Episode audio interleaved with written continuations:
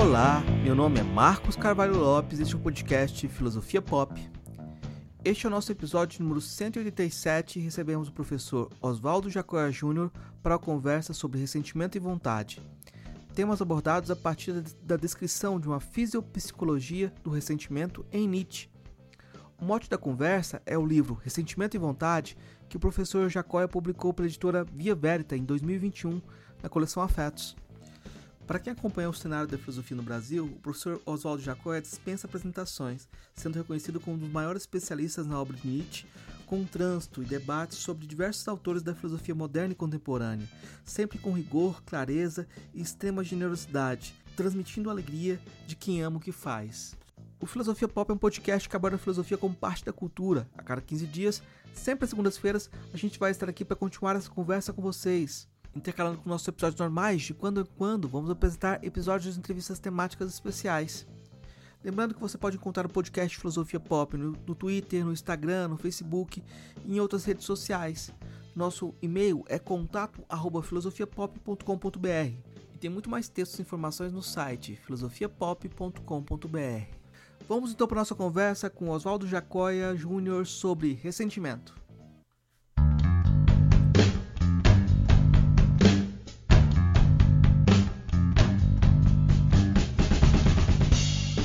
Hoje a gente recebe o professor Oswaldo Jacoia Júnior. Eu já antecipo o, o, agradecimento e reitero a honra de ter a presença dele no nosso podcast.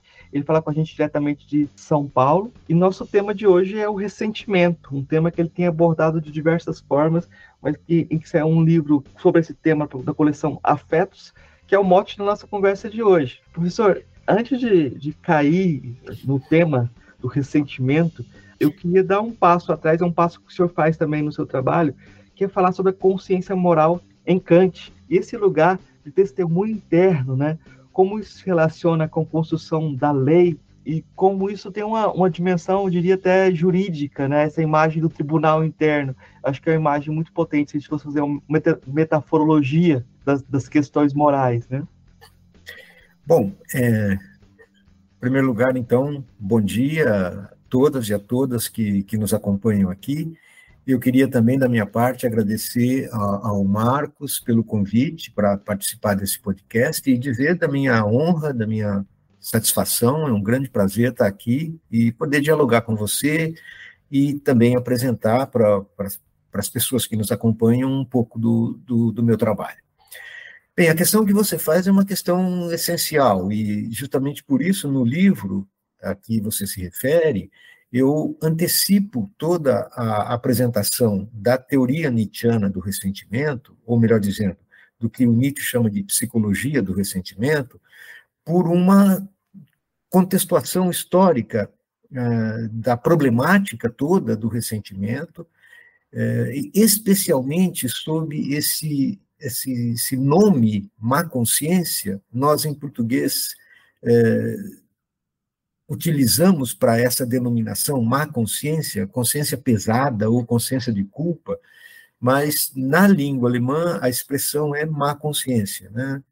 E eu é, tento mostrar como isso remete a uma longa história que, digamos, vai desde as origens do nosso processo civilizatório, e em particular, no caso da nossa tradição de sociedades ocidentais remete fundamentalmente ao mundo greco-romano e também à interpenetração dessa herança greco-romana com a tradição judaico-cristã.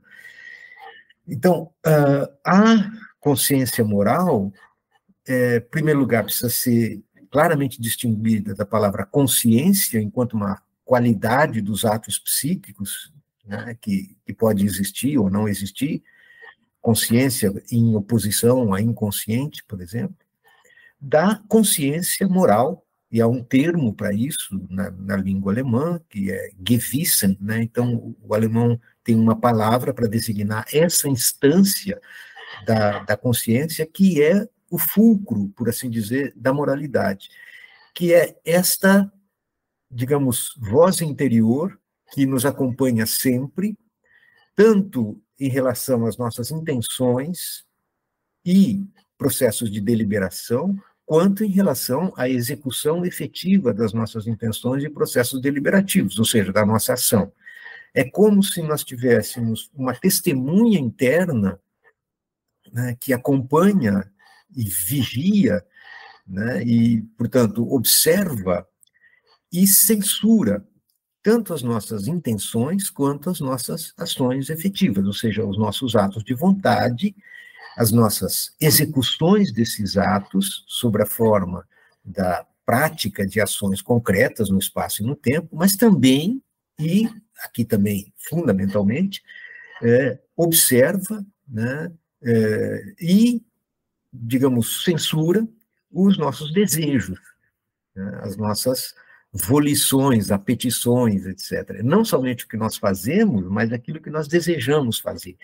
E esta voz interna, chamada má consciência ou consciência moral, é aquela que nos atribui a culpa né, por uh, querer, desejar uh, ou fazer coisas que nós queremos, desejamos ou fazemos, e que estão em oposição a preceitos, a regras, a interdições eh, e valores eh, morais, eh, tanto do ponto de vista de uso de costumes, quanto do ponto de vista jurídico. Né? Então, digamos assim, interditos que são proibições normativas. Então, o que quer dizer voz interior ou tribunal interior, quer dizer, uma consciência, um saber com, e, e é incontornável para nós. Por quê? Porque ela é uma dimensão da nossa própria é, alma ou psique, e nos observa constantemente. E em face dela nós não podemos ocultar nada, porque ela é uma dimensão constitutiva do nosso próprio eu. Em termos psicanalíticos, isso vai ser chamado mais tarde por Freud de supereu, o superego, que é uma instância no interior da própria psique. Nietzsche herda esta ideia que já existia na Grécia Antiga, na tradição judaica e cristã, e que recebe, do ponto de vista filosófico, uma configuração exemplar na filosofia prática de Kant. Então, o idealismo uh, alemão, em particular na sua origem, lá com Kant, vai dar à, à figura da consciência moral um contorno, não é? uma lapidação conceitual exemplar. E aí ela vai assumir a figura do tribunal, do tribunal interno.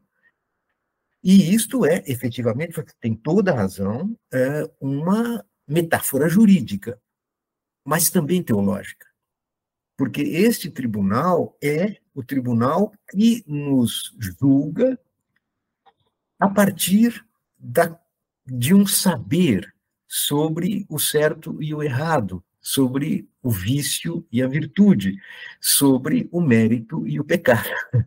Então, não se trata apenas de uma imputação jurídica de responsabilidade ou culpa, mas de uma imputação, digamos, religioso-moral, né, que, digamos, adere às nossas intenções, às nossas volições, aos nossos desejos e às nossas ações. Eu, o Kant vai chamar isso, inclusive, de voz de um tribunal interno, a voz de Deus em nós, que é uma metáfora que procede claramente da tradição religiosa e teológica. Mas, eh, Marcos, a sua eh, pergunta me dá a oportunidade de mostrar que, para o Nietzsche, esta, digamos, é, roupagem jurídica não é de modo algum acessória.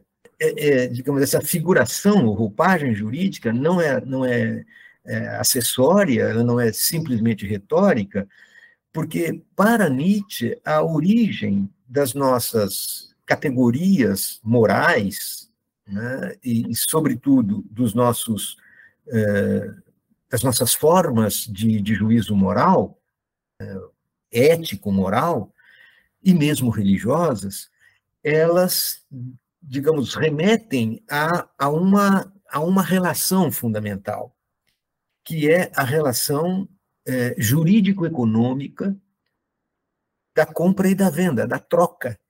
Né? Ou seja, da, do escambo, né? do intercâmbio de, de bens né?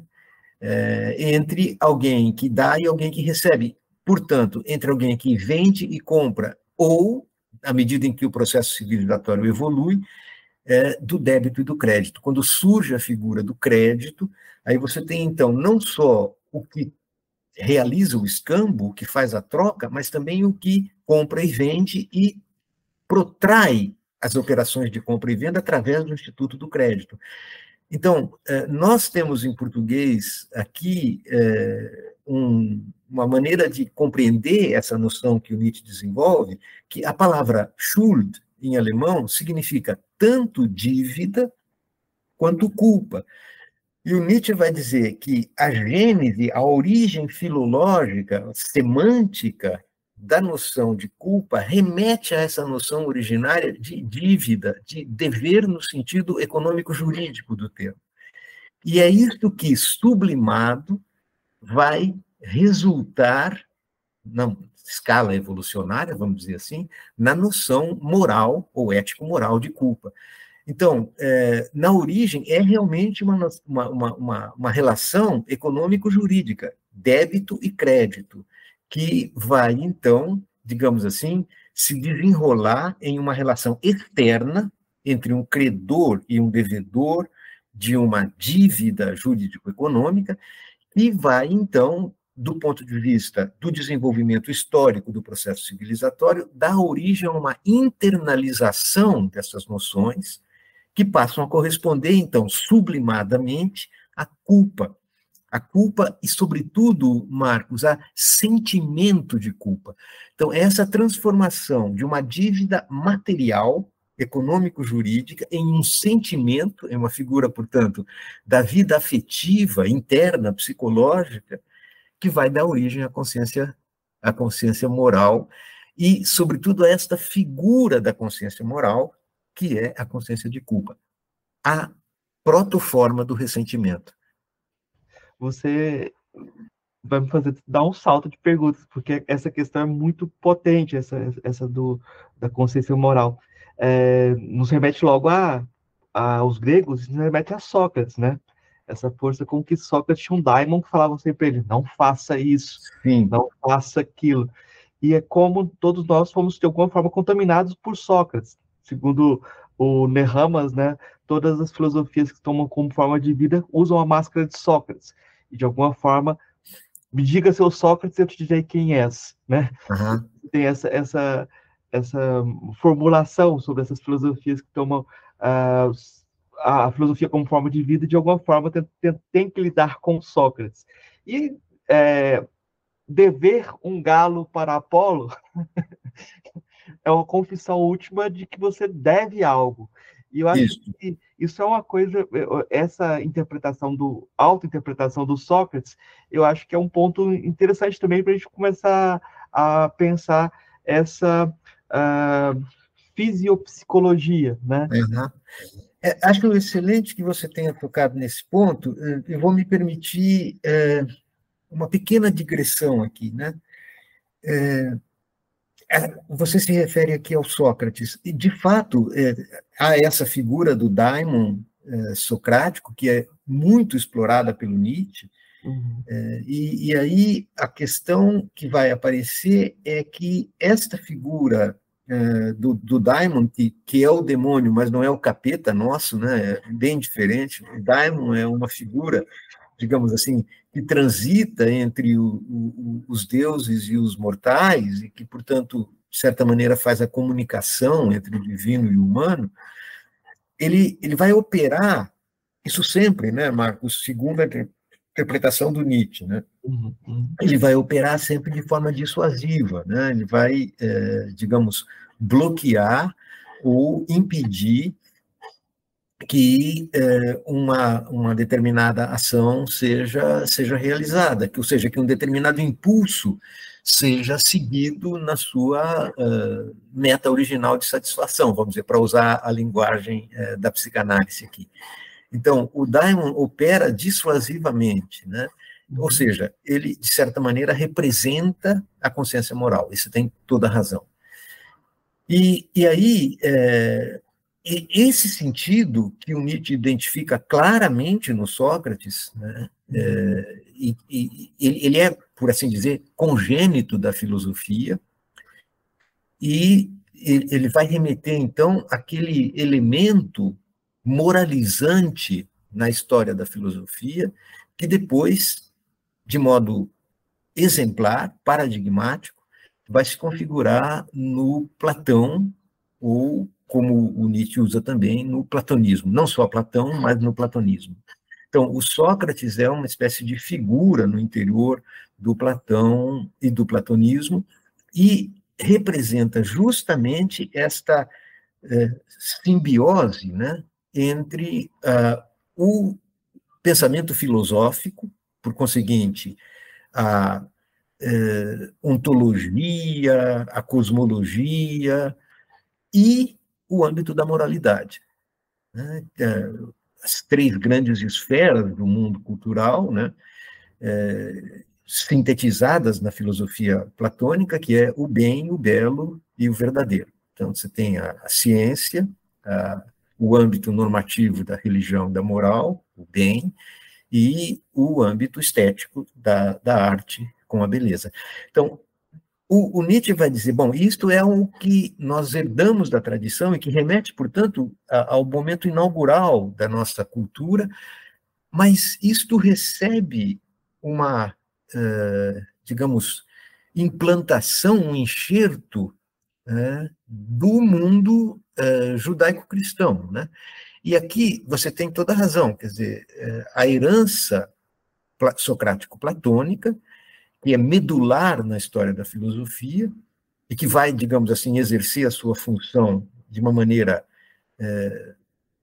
extremamente pregnante, né, incisiva, no âmbito da moralidade, mas ela vai receber uma fortíssima influência de um tipo de imputação moral que vem da tradição religioso-teológica judaico-cristã.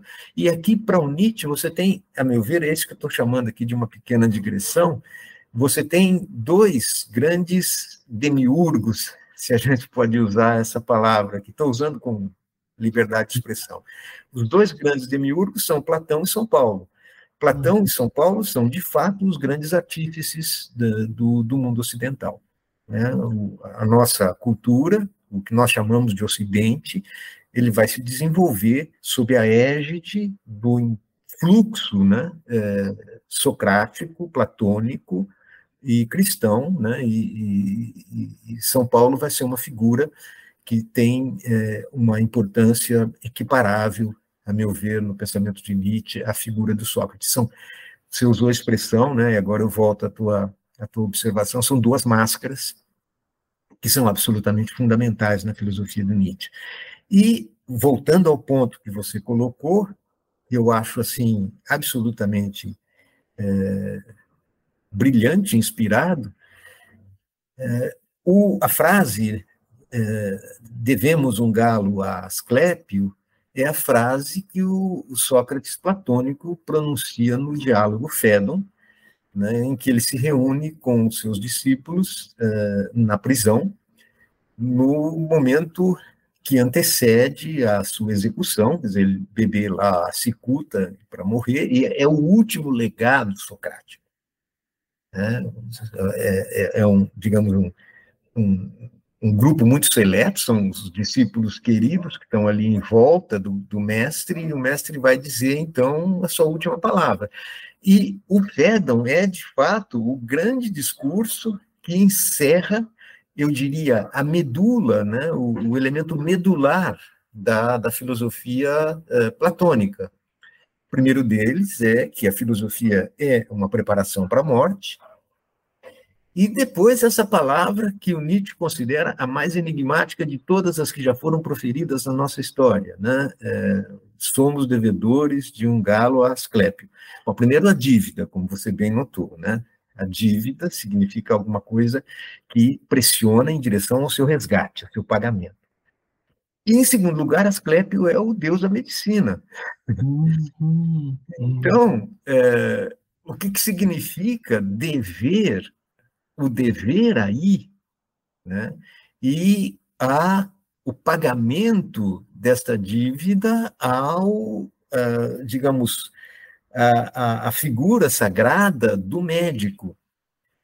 E aí o Nietzsche vai dizer: isto é um enigma que o Sócrates legou para nós. E a interpretação dele é: Sócrates era um doente.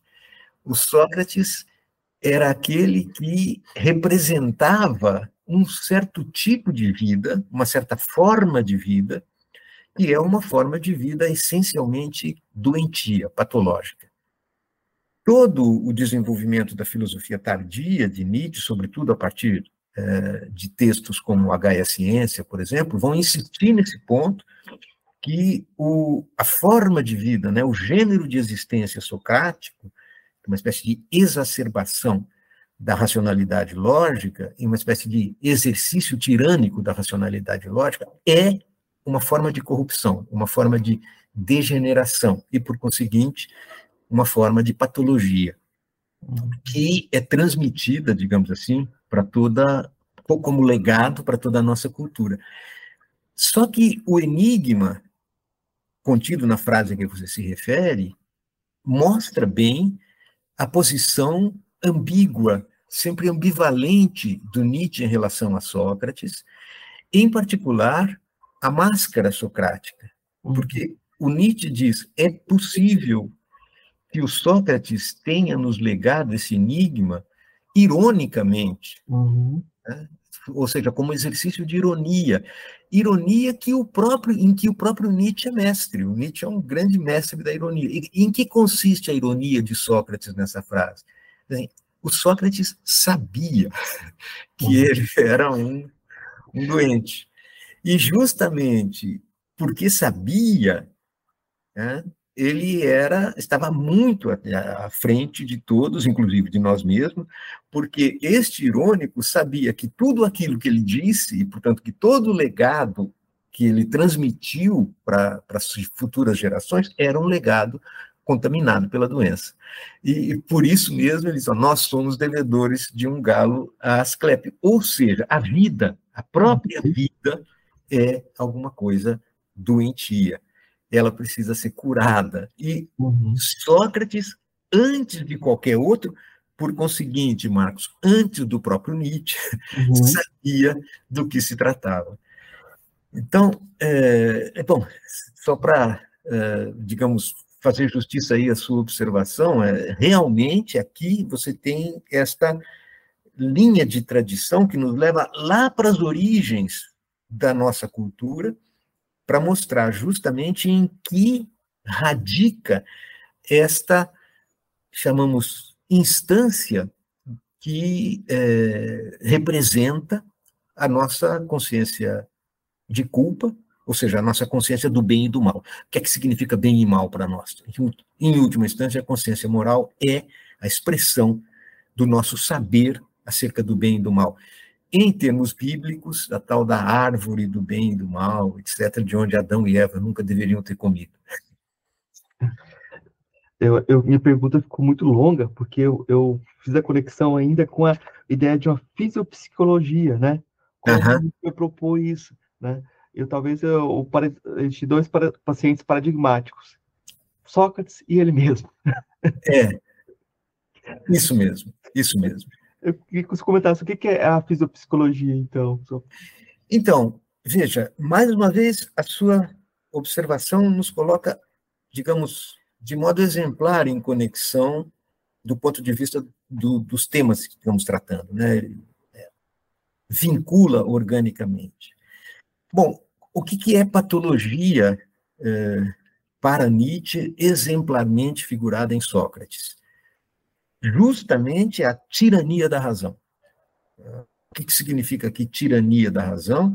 Significa que os impulsos, né, as pulsões as fundamentais que constituem a energia responsável é, pelo pela dinâmica da nossa vida psíquica, pelas suas diferentes configurações, pelos nossos regimes de é, afecções e por tudo aquilo que nós chamamos de atos psíquicos, todos esses, é, toda a nossa psique, ela é ativada, posta em movimento, e todas as suas produções, seja em termos de pensamento, seja em termos de sentimentos, seja em termos de volições, todos esses processos psíquicos, eles, digamos assim, são engendrados e, digamos, acionados graças à ação de determinadas energias, impulsos, que Nietzsche por vezes chama de impulso, por vezes chama de afeto, por vezes chama de instinto,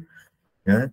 e são as forças, as forças pulsionais, a, as, as energias responsáveis pela constituição e funcionamento dos processos psíquicos. Em termos bastante didáticos, Marcos, e, sobretudo, é, uma horrorosa simplificação, eu diria que a gente poderia classificá-los aqui em volições, portanto, o âmbito da vontade, é, pensamentos, o âmbito cognitivo, lógico, racional, intelectual, e o âmbito das afecções, ou seja, dos afetos, portanto, dos sentimentos, das paixões, da, da, dos apetites, etc. Tudo isso seria o domínio anímico, ou psíquico, se você quiser. A energia desses processos são os impulsos, os impulsos que provêm, em última instância, do corpo. Uhum. Tá? Então, para Nietzsche, psicologia não se identifica com um saber acerca da consciência, e aí a psicologia de Nietzsche difere radicalmente da noção de psicologia herdada da tradição, tanto da psicologia racional, que é uma parte da metafísica, como todos nós sabemos, quanto das diversas outras formas de psicologia que se conhecia naquele momento. Por exemplo, as chamadas psicologias da consciência, ou a psicologia experimental, que estava no seu início ali, por exemplo, com Wundt, ou com alguns dos professores do Freud, no, no mundo é, é, germânico, mas também no mundo anglo-saxônico, né, a psicologia associacionista, do, do, do mundo anglo-saxônico, que Nietzsche conhecia em boa medida, conhecia muito bem a psiquiatria e a psicologia francesa, tanto a psicologia da consciência quanto aquela psicologia que estava na base da psiquiatria nascente eh, na, na, França, quanto conhecia da tradição alemã. Mas nada disso é, pra, é o que o Nietzsche entende por psicologia. Nietzsche entende por psicologia aquilo que ele chama de psicologia da profundidade, uhum. que é justamente aquela que não opera mais com base em uma separação, em um dualismo entre o psíquico e o somático, ou seja, entre a alma e o corpo. Para Nietzsche, a consciência é apenas, digamos, é, uma instância do psiquismo e uma instância bastante limitada do psiquismo, que convive com outras instâncias do psiquismo que são inconscientes ou infraconscientes e que estão essencialmente vinculadas a, a todos esses planos cognitivo, volitivo, afetivo, que brotam justamente do corpo. E o corpo aqui entendido não como alguma coisa da ordem anátomo-fisiológica, mas o corpo como aquilo que em Zaratustra vai aparecer como grande razão. Então, o corpo é, na verdade, em cada um dos seus tecidos, órgãos e células, né, há uma intencionalidade, uma racionalidade. E a fisiopsicologia é, em Nietzsche, justamente esse saber que vai transitar do âmbito da grande razão do corpo para a pequena razão do entendimento, do intelecto, ou daquilo que nós chamamos de razão. Então, qual era o problema com relação a Sócrates? É que Sócrates e a tradição que a ele remonta, fundamentalmente o platonismo, concebe a racionalidade o âmbito do entendimento, ou se você quiser, do espírito, como sendo uma instância hierarquicamente superior à instância somática, corporal, e tem, portanto, uma posição ontológica e, é, digamos, é, ética, moral superior, ela é, digamos, alguma coisa distinta do corpo, separada do corpo, superior ao corpo, superior do ponto de vista mais elevada, mais, mais nobre do que o corpo, e a qual os nossos impulsos, né, seja sob a forma das nossas volições, seja sob a forma dos nossos sentimentos e das nossas paixões, devem estar submetidas. Ou seja, o platonismo tem como fundamento a postulação de um espírito puro, portanto, de uma pura racionalidade, capaz de conhecer a essência das coisas, e, e, essa, e esse conhecimento acerca da essência das coisas é expresso através das ideias platônicas, as essências inteligíveis, portanto, esse espírito puro tem acesso a um mundo verdadeiro, a um mundo inteligível, que não é capturável pelo olho carnal, empírico, humano, mas só pelo olho do intelecto e da razão. E este mundo suprassensível, inteligível, ao qual só um espírito puro tem acesso, é capaz de conhecer o que é a essência do bem, o bem em si. O bem em si é o substituto platônico do Deus cristão, né? Ou melhor dizendo, o Deus cristão é uma derivação do bem platônico, da ideia platônica do bem, que é a causa de todas as outras ideias. Então, o que, que qual é o problema? O problema é que a alma né? ou seja, a nossa uh, vida psíquica, ela é dominada pela racionalidade, entendida aqui racionalidade no sentido da raz, razão lógica, que deve controlar, submeter e, sobretudo, reprimir tudo aquilo que vem do âmbito dos nossos impulsos, desejos e paixões. Só aquilo que passa pelo crivo da razão pode receber aprovação por parte da consciência, inclusive da consciência moral, seja em termos do verdadeiro, seja em termos do belo, seja em termos do bom. Então, no fundo, a razão é uma espécie não somente de tribunal e de juiz, mas de tirano. Uhum. E nada daquilo que não participe, compartilhe da luminosidade da razão, ou seja, da potência explicativa, lógica da razão, é legítimo. Portanto, deve ser submetido a um processo de repressão, de recalque, de interdição. Ora, isto significa, para Nietzsche, uma espécie de desequilíbrio, né? um desequilíbrio patológico que vai exigir processos cada vez mais intensos de recalque, repressão e castração. E estes processos castrativos, eles vão se dar sob o peso de categorias morais, são do bem e do mal, ao qual o espírito puro tem acesso, e só o espírito puro tem acesso. Então, Platão, o Sócrates platônico, institui a divisão entre dois mundos, o mundo físico e o mundo metafísico, o mundo sensível e o mundo inteligível, de tal maneira que o inteligível é sempre o fundamento do sensível. O sensível é sempre cópia, simulacro, desqualificação em relação ao mundo inteligível. Ora, isso significa que o elemento, digamos assim, fisiológico, né, ou seja, os nossos processos é, corporais, eles são absolutamente desqualificados em prol dos processos psíquicos que são pensados como uma instância autônoma. E isto, do ponto de vista de Nietzsche, é alguma coisa que só se sustenta sobre duas pilastras: a religião e a metafísica. Uhum. A partir do momento em que você submete a crença religiosa e a as hipóstases metafísicas ao exercício da crítica, essas duas pilastras se desmoronam. Uhum. E aí você começa a colocar em questão esta divisão e, sobretudo, esta valoração de corpo e mente.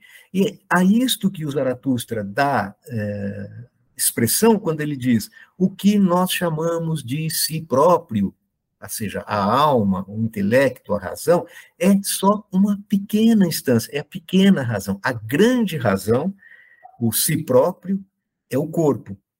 Uhum. Mas o corpo não é pensado aqui em chave metafísica, ou seja, o corpo como outro da alma. Ao contrário, o próprio, a própria noção de corpo é completamente reformulada. E aquilo que era, digamos, predicado exclusivo do anímico, a intencionalidade, a racionalidade, etc., passa a ser visto como algo encarnado, que existe, portanto, em cada mínima porção do nosso corpo. Logo, a cura para patologia socrática, ou seja, a cura para a repressão e, fundamentalmente, para a tirania do impulso lógico, vai consistir em uma revalorização do corpo. E aí, então, fisiopsicologia vai se chamar é, um gênero de conhecimento que vai mostrar o que existe de logos, ou seja, de racionalidade, na própria física, ou seja, no próprio corpo. Então, a, a, a, filosofia, como fisiopsicologia, vai ser uma espécie de medicina da alma. Uhum. E, e, veja, Marcos, essa tradição da medicina da alma não é alheia ao nosso pensamento filosófico, ela é muito antiga, ela remonta a Hipócrates, a tradição hipocrática, e ela é particularmente um topos do pensamento estoico. Né? Então, é, Nietzsche vai reformular a seu modo, e é um modo bem original, é verdade, uhum. Bastante original, propriamente nietzscheano, essa ideia da filosofia como medicina da alma. E aí a medicina da alma não é só a medicina da alma do indivíduo, é a medicina da cultura. O filósofo para Nietzsche é o médico da cultura. Aí voltamos ao nosso problema da consciência moral. A definição de filósofo para Nietzsche é a má consciência do seu tempo. Filósofo é muito diferente para Nietzsche do que operário é, filosófico. Né? É, portanto, para ele, Hegel, Kant, todos esses não eram propriamente filósofos, eles eram operários da cultura, operários que se encarregavam de um determinado setor da cultura chamado filosofia. Mas filósofo, para ele, é outra coisa.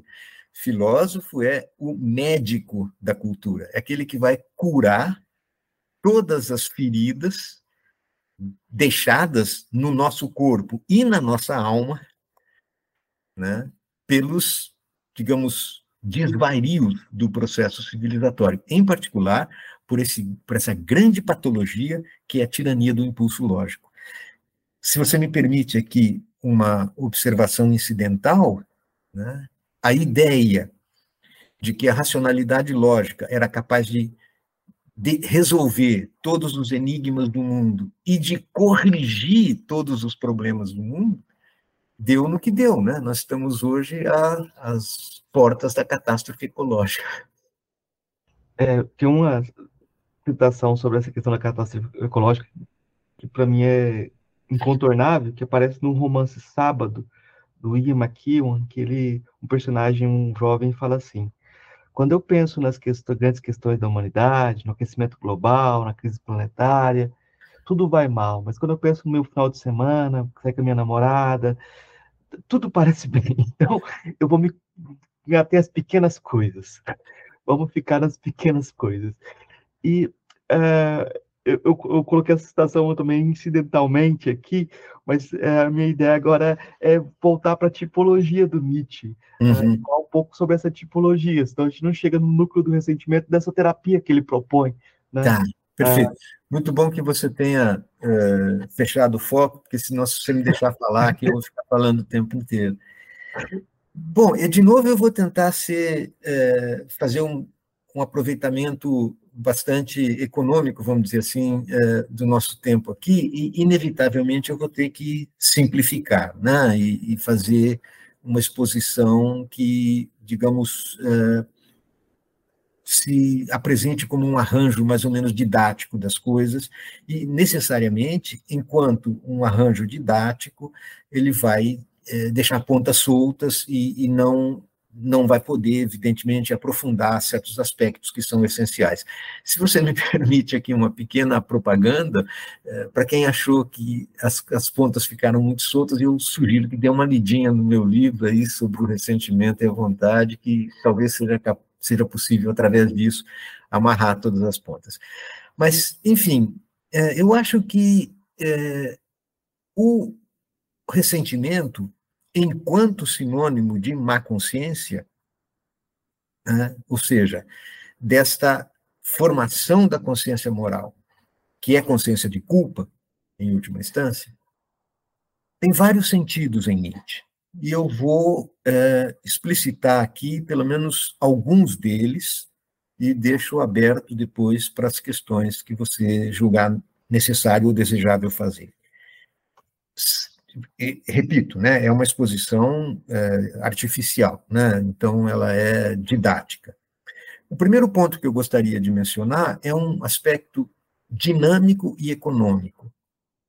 É, então, primeiro, má consciência é consciência de culpa, e essa consciência de culpa ela vai ser a expressão afetiva sob a forma, portanto, de um sentimento ou de um conjunto de sentimentos que são a transfiguração psíquica de energias pulsionais.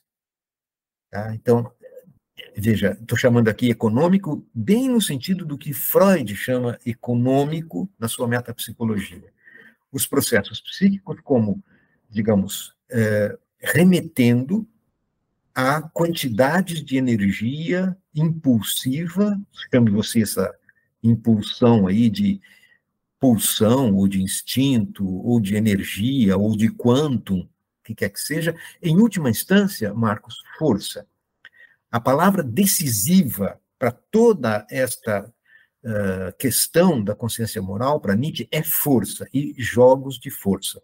Então, Consciência de culpa é expressão afetiva de forças pulsionais, de quantidades de energia pulsional, que são transfiguradas em sentimentos, como o sentimento de vingança, como o sentimento de rancor.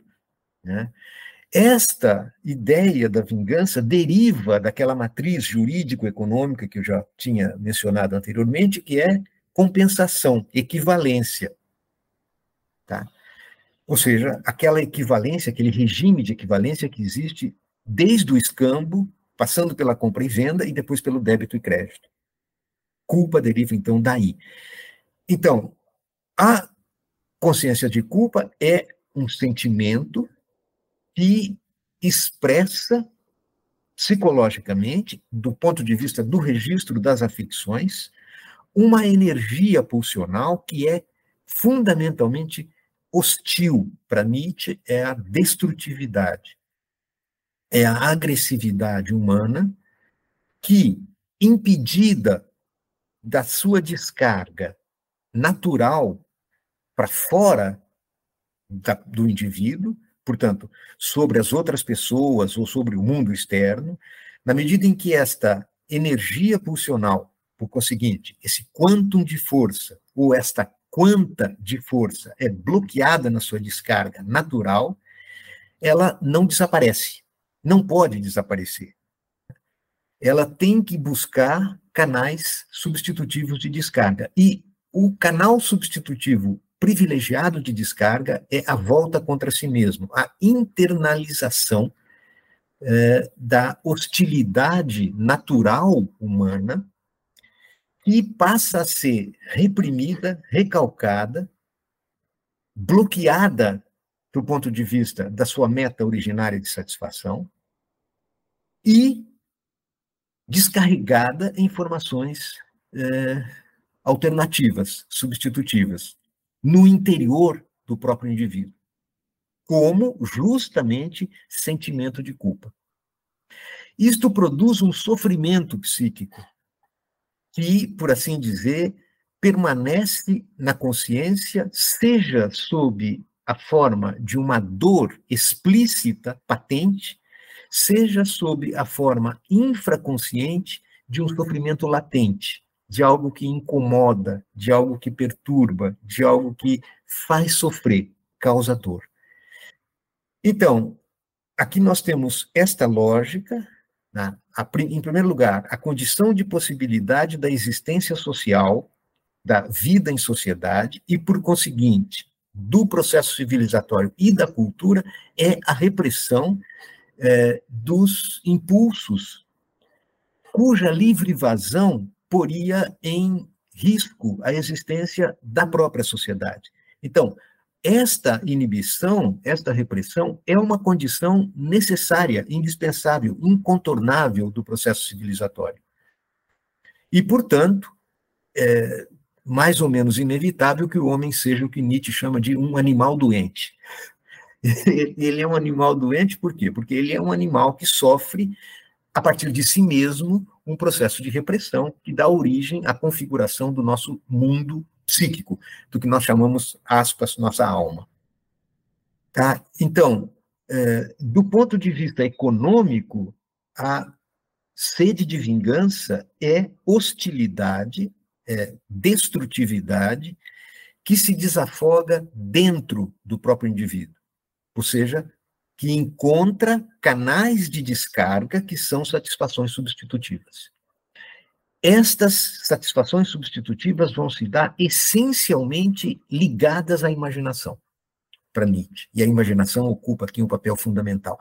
Por isso, este aspecto econômico, ou seja, de quanto, de quantidades de força, se associa àquilo que Freud também chama de dinâmica, tá? ou ponto de vista dinâmico. O que é o ponto de vista dinâmico? O ponto de vista que remete os processos psíquicos, sejam afetivos, sejam volitivos, etc., há conflito entre forças. E é justamente a este conflito entre as forças em ação, ou essa interação conflitiva das energias pulsionais, que leva ao uh, a produção né, do, dos fenômenos psíquicos, dos atos psíquicos, dos processos psíquicos que a genealogia da moral procura examinar. Principalmente aqui a culpa, a consciência de culpa. Então, temos um processo de repressão que produz uma inversão do curso natural da descarga dos afetos, afetos estes que estão associados, como eu disse, a quantidades de energia pulsional. Isto vai exigir que estas energias e os seus afetos correspondentes encontram formas de satisfação, que vão aparecer na figura do que Nietzsche chama de sublimação. Essas sublimações são justamente aquilo que a gente chama de formações superiores da cultura. A moralidade, o direito, a religião, a ciência, tudo, to, toda a esfera da cultura superior nada mais é do que transfiguração, tá?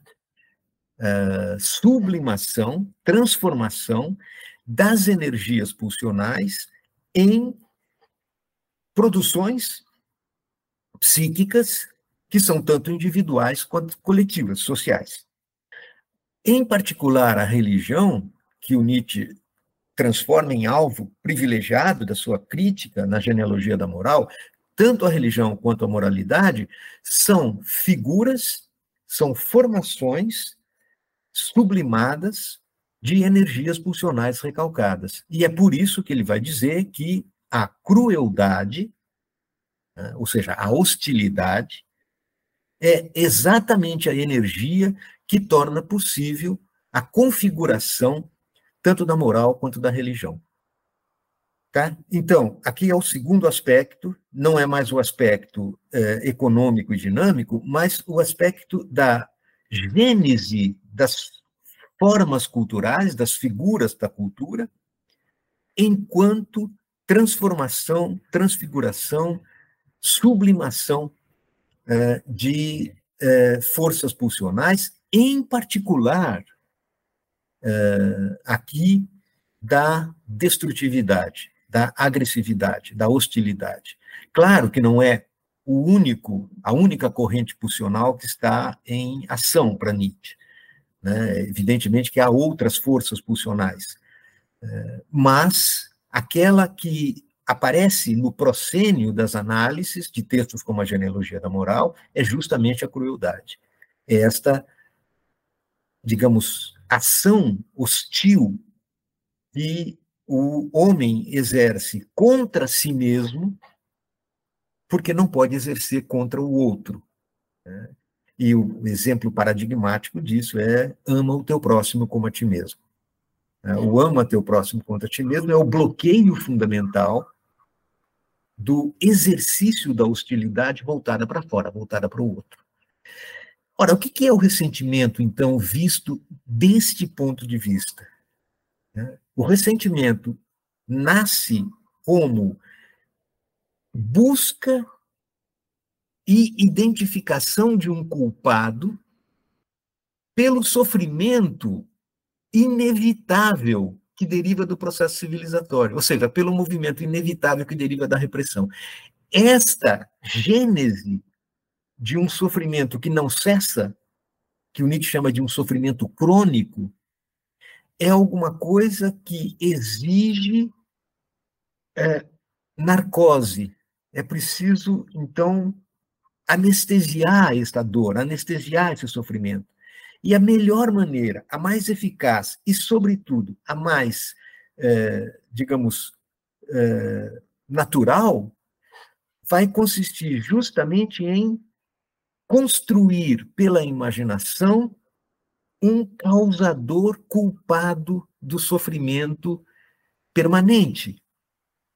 Encontrar o causador vai significar abrir a possibilidade de uma descarga internalizada desses afetos, porque o, o causador aqui vai ser sempre algo imaginado, é o que o Nietzsche chama de inefígie, tá? e é este causador, esta causa imaginária, que vai ser responsável pela descarga de sentimentos hostis, de afetos hostis, que entorpecem a consciência do sofrimento. E aqui você tem um paradoxo, o paradoxo que transforma o ressentimento em alguma coisa incurável, a saber, você só pode anestesiar a dor que nasce da repressão através do reconhecimento de uma culpa que é ela própria um sofrimento.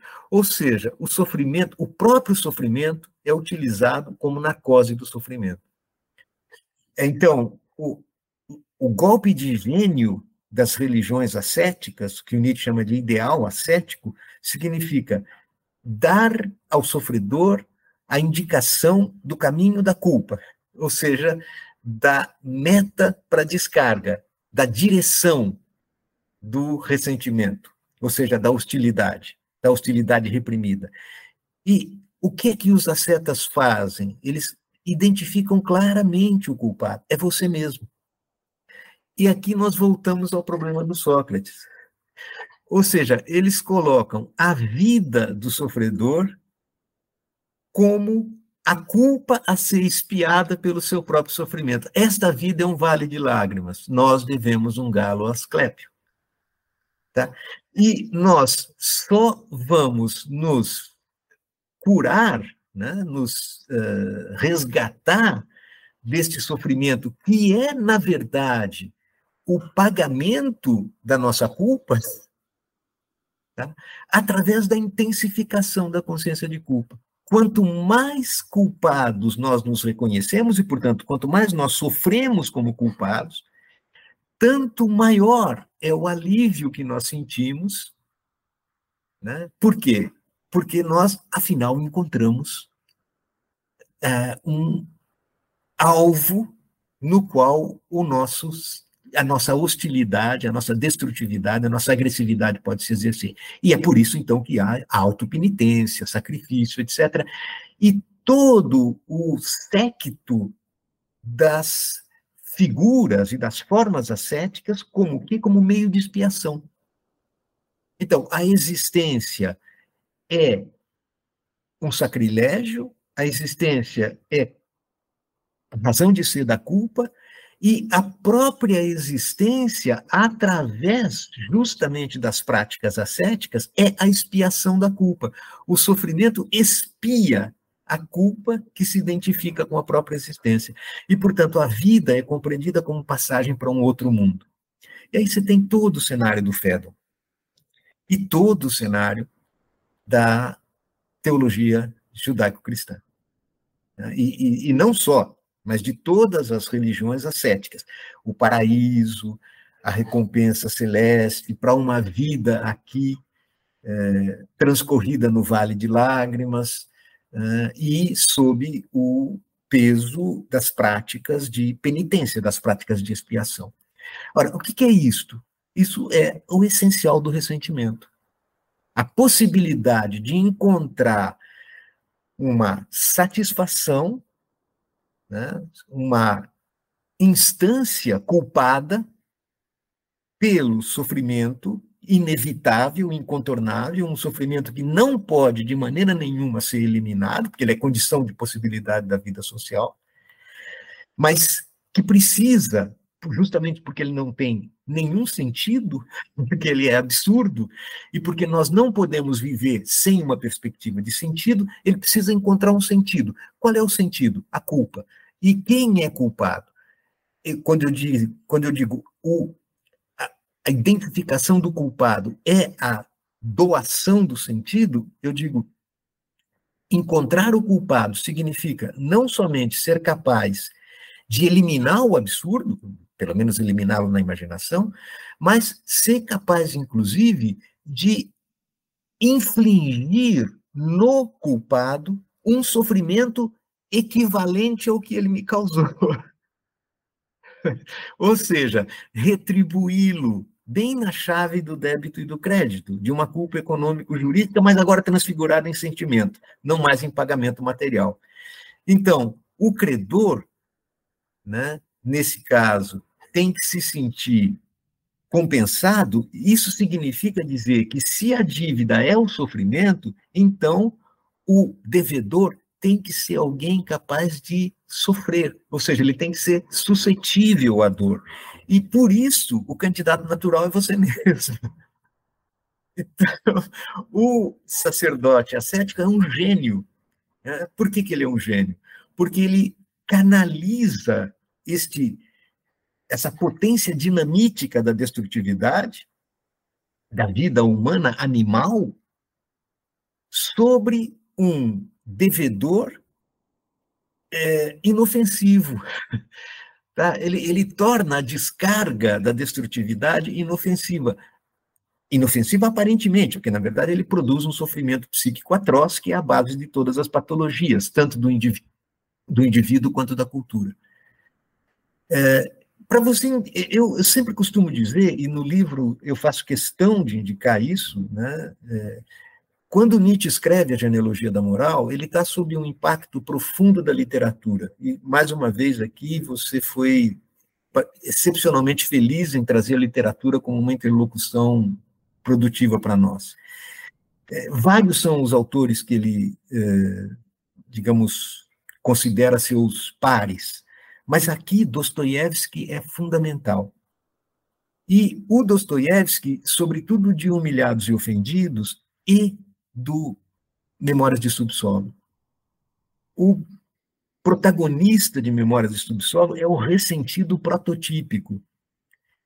É aquele que é incapaz de exercer uma descarga de afetos no plano do mundo externo, a repressão nele cala tão fundo que ele é capaz de, incapaz de reagir aos seus próprios afetos, ele só pode reagir voltando a energia e a potência desses afetos para dentro dele mesmo, portanto, desafogá-los só na imaginação, e para isso ele precisa construir inimigos. Né? Ou seja, é, imaginar em traços superlativos, desfigurados, pessoas especialmente malignas, perversas, que são os causadores do seu sofrimento.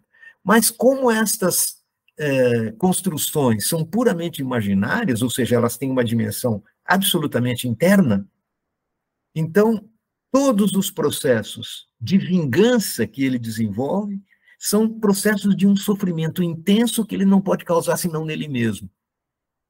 E essas memórias de subterrâneo, o subterrâneo aqui é a metáfora do mundo interno, né, que não tem fundo.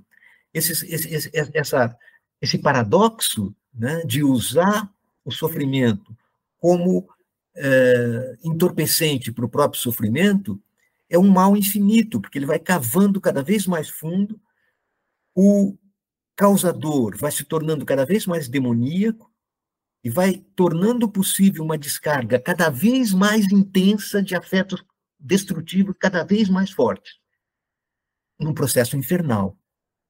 Isto é algo muito parecido com adição, em que você precisa de doses cada vez mais fortes para produzir a narcose. E isso é uma coisa que afeta indivíduos e todo um processo cultural. É, e eu vou, então, me permitir aqui fazer uma observação né, é, acerca desse problema do ressentimento que você tocou. Eu vou é, agora circunscrever dois pontos só. Primeiro, o ressentimento não é apenas esse processo que se desenvolve do ponto de vista econômico e dinâmico, não é só o entorpecimento da dor por descarga de afeto, mas o, o ressentimento é também um processo de subjetivação um modo de produção de subjetividade. E aqui nós encontramos justamente o que se chama de tipologia, que, aliás, é um objeto de imensa confusão. Né? Todo mundo pensa que nobre, aristocrata, escravo, plebeu são categorias sociológicas, políticas ou econômicas. Para Nietzsche, não. É, eu queria deixar isso bem claro. É, são processos de subjetivação figuras de produção de subjetividade que nascem justamente né, nesse âmbito de uma fisiopsicologia do ressentimento. O que, que é o nobre para Nietzsche? O que, que é o aristocrata para Nietzsche? E temos sempre que ter em vista, Marcos, essa tipologia que repousa sobre uma teoria das forças, ou uma teoria da força, e das relações entre forças. Uh, o nobre, ou o tipo nobre, o aristocrata, o amoral aristocrata, é aquele que corresponde a uma produção de subjetividade que parte de si próprio, espontaneamente, em uma espécie de consciência ampliada, tanto do ponto de vista intelectual, quanto volitivo, quanto afetivo, da sua própria plenitude de força. Então, o nobre, o aristocrata, é aquele que se define é, a partir do transbordamento do sentimento de potência. Tá? Então, ele primeiro institui a si e só derivada e subsidiariamente ele coloca a figura do outro.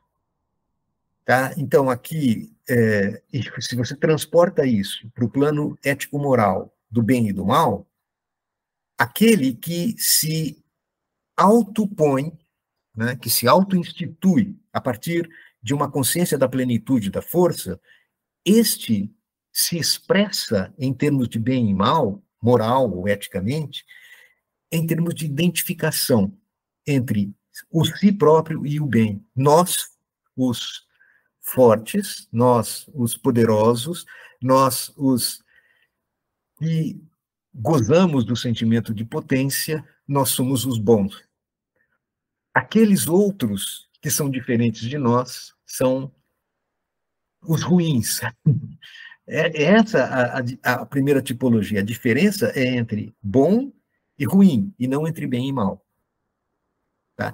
Então, tudo aquilo que nasce da plenitude da força e que, portanto, tem nesta instância o seu processo de engendramento e de auto-reconhecimento, isto é o homem forte, o tipo forte, o tipo aristocrático.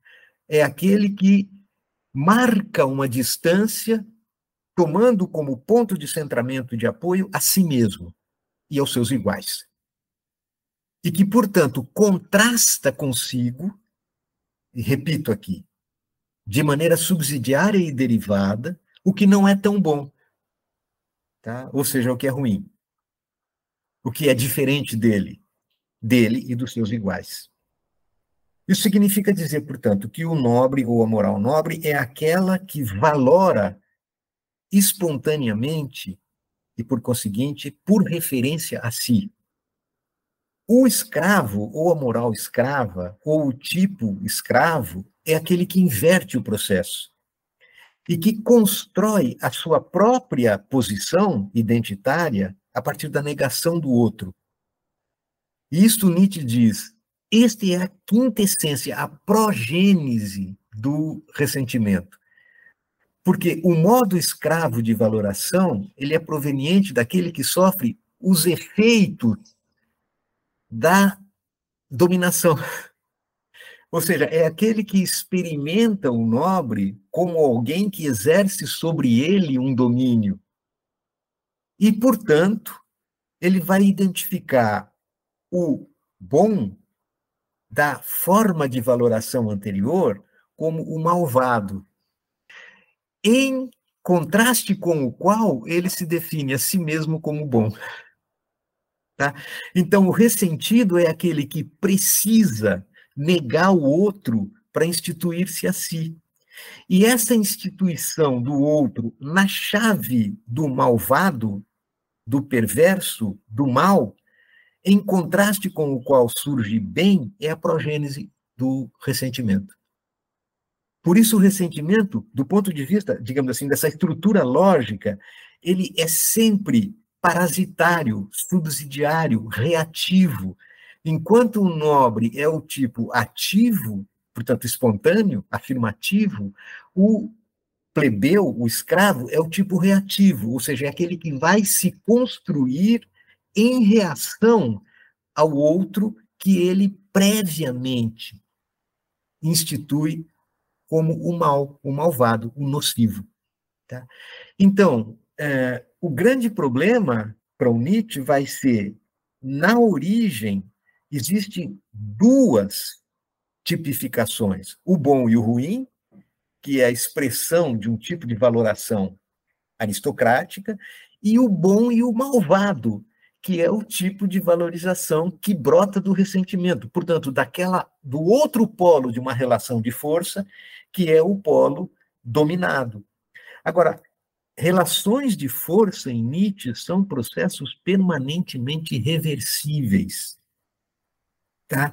Então, não existe o, o, o escravo por natureza, existe sim sempre aquele que se põe do ponto de vista de uma certa configuração das relações de força, a modo do escravo. O grande problema é que o esquema de valoração, aquilo que Nietzsche chama de o tipo de valoração escrava, se torna dominante. Tá? Então, deste ponto de vista, é o que o Nietzsche chama de é, subversão uh, escrava na moral, sublevação dos escravos na moral, ou seja, os dominados, ou seja, os ressentidos, aqueles que valoram a partir da negação do outro e que, portanto, constroem o outro como o causador malvado do seu próprio infortúnio, eles triunfam. E, ele, e como é que eles triunfam? Eles triunfam através de um artifício que consiste em dividir a força. Tá? Isso, é, isso é uma lição é, de fulcro da genealogia da moral, a divisão da força é, no interior dela mesma.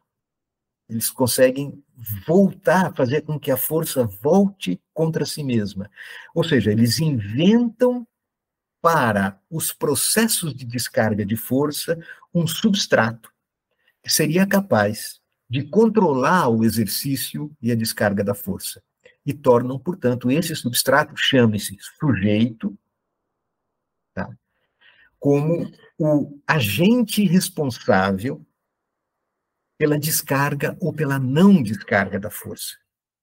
Então, a força é dividida no interior dela mesma, entre o seu exercício ou a sua o seu bloqueio. Então, na medida em que a, o modo de valoração escrava inventa, através de um artifício imaginário que se apoia na gramática da linguagem, um centro de imputação, ou seja, um sujeito que é considerado livre e neutro para exercer a força ou não exercer, a força passa a ser culpada pelo seu próprio exercício. E nisso consiste o, digamos, dispositivo fisiopsicológico que, por assim dizer, assegura o triunfo da forma escrava de valoração na história da nossa cultura. Bom, é, eu queria agora tocar um pontinho só, né, para concluir, eu sei que eu já falei demais aqui. Marcos, essa explicação, digamos, panorâmica, didática, é, que eu fiz aqui das figuras do ressentimento, elas encontram hoje, a meu ver, uma atualidade e uma relevância que mal pode ser exagerada. E eu gostaria de indicar aqui como uma instanciação desta atualidade, um livro bastante significativo para mim, que é o livro do Andy Brown, que se chama Nas Ruínas do, do, do, do Neoliberalismo. Aqui, o Andy Brown vai mostrar, apoiando-se em Nietzsche, mas diferenciando-se de Nietzsche também, como a lógica do ressentimento explica todos esses processos que dizem respeito à ascendência mundial do pensamento autoritário, da mentalidade autoritária e das formas persecutórias contra as diferenças. Ou seja, da culpabilização da diferença a partir de uma vitimização ressentida de si mesmo. É, eu estou dizendo, estou dando um exemplo, que é o livro do Andy Brown, porque me parece um livro bastante significativo, não e, e, principalmente porque ele não, não acolhe simplesmente Nietzsche, diz, olha, estou assumindo inteiramente a teoria do ressentimento de Nietzsche. Não, ele diz, o Nietzsche de fato viu né, como é que funciona, como é que realmente se produz, como é que atua esse mecanismo. Mas o Nietzsche não viu, não podia ver, não era possível que ele pudesse é, é, trabalhar com as coordenadas que são próprias das complexidades absolutamente inerentes ao processo de desenvolvimento econômico e político das sociedades neoliberais. E como o, a, a dinâmica, a lógica do desenvolvimento tecnológico e das condições socioeconômico-políticas do neoliberalismo conduzem a uma hiperativação do dispositivo do ressentimento, tal como Nietzsche viu. Primeiro, uma falsa vitimologia, uma, uma falsa vitimização, né? as classes médias ou setores das classes médias das sociedades neoliberais se auto-identificam eh, com vítimas do, do, da, da perda de prerrogativas de que até então elas gozavam, isso produz, evidentemente, um sofrimento que necessita de um culpado. E estes culpados podem ser identificados muito facilmente. Né? Esses culpados são os outros, ou seja, são aqueles que ameaçam a posição de que até então gozavam eh, certos estratos da classe média branca das sociedades eh, capitalistas. E, principalmente, esse processo vai se dar aliás, e nesse sentido, o Nietzsche com certeza viu é, com bastante clareza, é, não somente a partir desta vitimização de si e desta perseguição ressentida de é, tudo aquilo que ameaça a posição é, que o sujeito perdeu, ou que está ameaçado de perder, mas, particularmente, com a identificação do líder autoritário, né, com a, a, garantia de uma proteção eh, inabalável. Tá? É justamente isso que vai explicar o ressurgimento dessas grandes figuras uh, autoritárias e da defesa dos regimes fascistas né? uh, no, no, no, nosso cotidiano.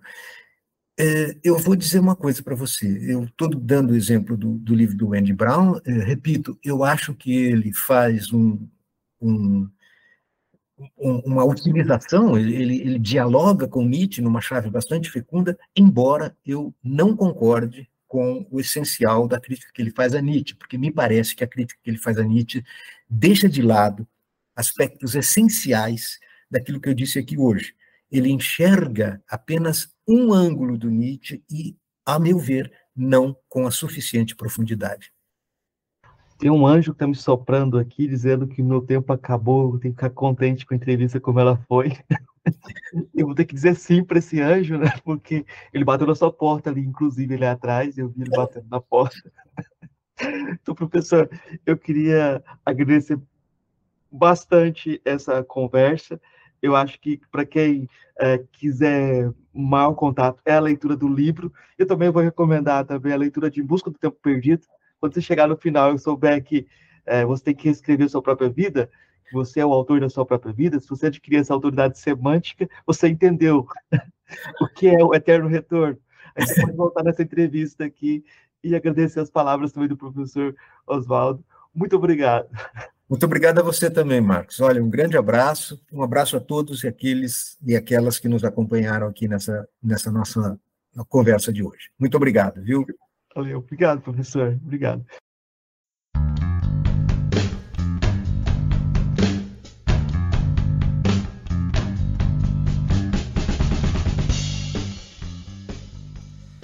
Para quem acompanha nosso podcast, vai sentir falta aí das três questões que a gente faz para todos os convidados, mas como a gente conversou com o professor Oswaldo Jacóia com um tempo determinado, não foi possível realizar essas três questões que são tão comuns, né, que são marca da, da do podcast já.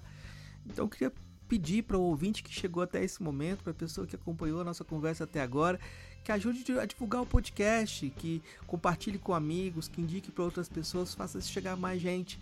A gente precisa muito dessa força.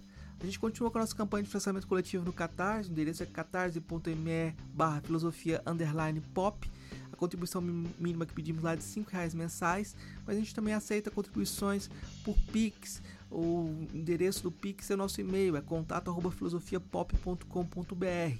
A gente também está pedindo a colaboração de quem puder para ajudar na revisão das transcrições dos episódios. O Murilo está providenciando uh, as transcrições por inteligência artificial e é interessante que essas transcrições sejam revistas por quem se dispuser a fazer esse trabalho. A ideia depois é disponibilizar esse material para que a gente consiga ter mais acessibilidade do conteúdo do podcast. Então é isso, gente. Muito obrigado pela audição e nos encontramos na próxima semana com mais um episódio é, especial. Até!